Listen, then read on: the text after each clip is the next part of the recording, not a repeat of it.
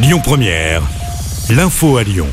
Bonsoir à tous. Dans l'actualité ce lundi, ils avaient été condamnés en première instance. Les époux Fillon ont à nouveau été reconnus coupables aujourd'hui dans l'affaire des emplois fictifs. L'ancien Premier ministre écope de 4 ans de prison, dont un enferme pour détournement de fonds publics, complicité et recel d'abus de biens sociaux. Son épouse Pénélope Fillon écope quant elle de 2 ans de prison avec sursis. Une enquête est en cours après la mort d'une femme d'une quarantaine d'années à Grézieux-la-Varenne.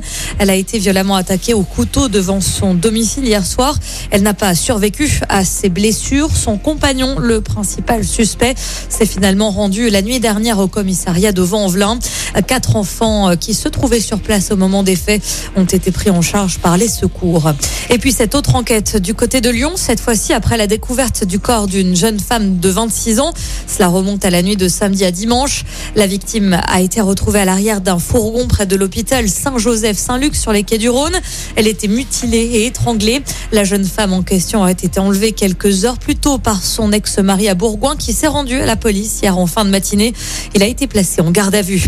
L'actualité, c'est aussi cet appel à témoins lancé par la gendarmerie du Rhône après la disparition inquiétante d'un homme âgé de 77 ans. Le septuagénaire atteint de la maladie d'Alzheimer a quitté son domicile de Communet jeudi dernier et n'a plus donné de nouvelles depuis. On vous a mis toutes les informations comme sa photo et les descriptions complètes sur l'application de Lyon Première ainsi que sur notre site internet.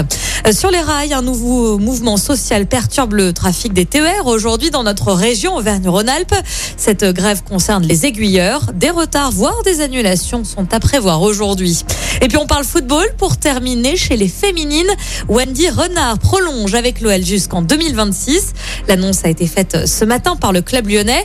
La capitaine emblématique de 31 ans restera à Lyon quatre saisons supplémentaires.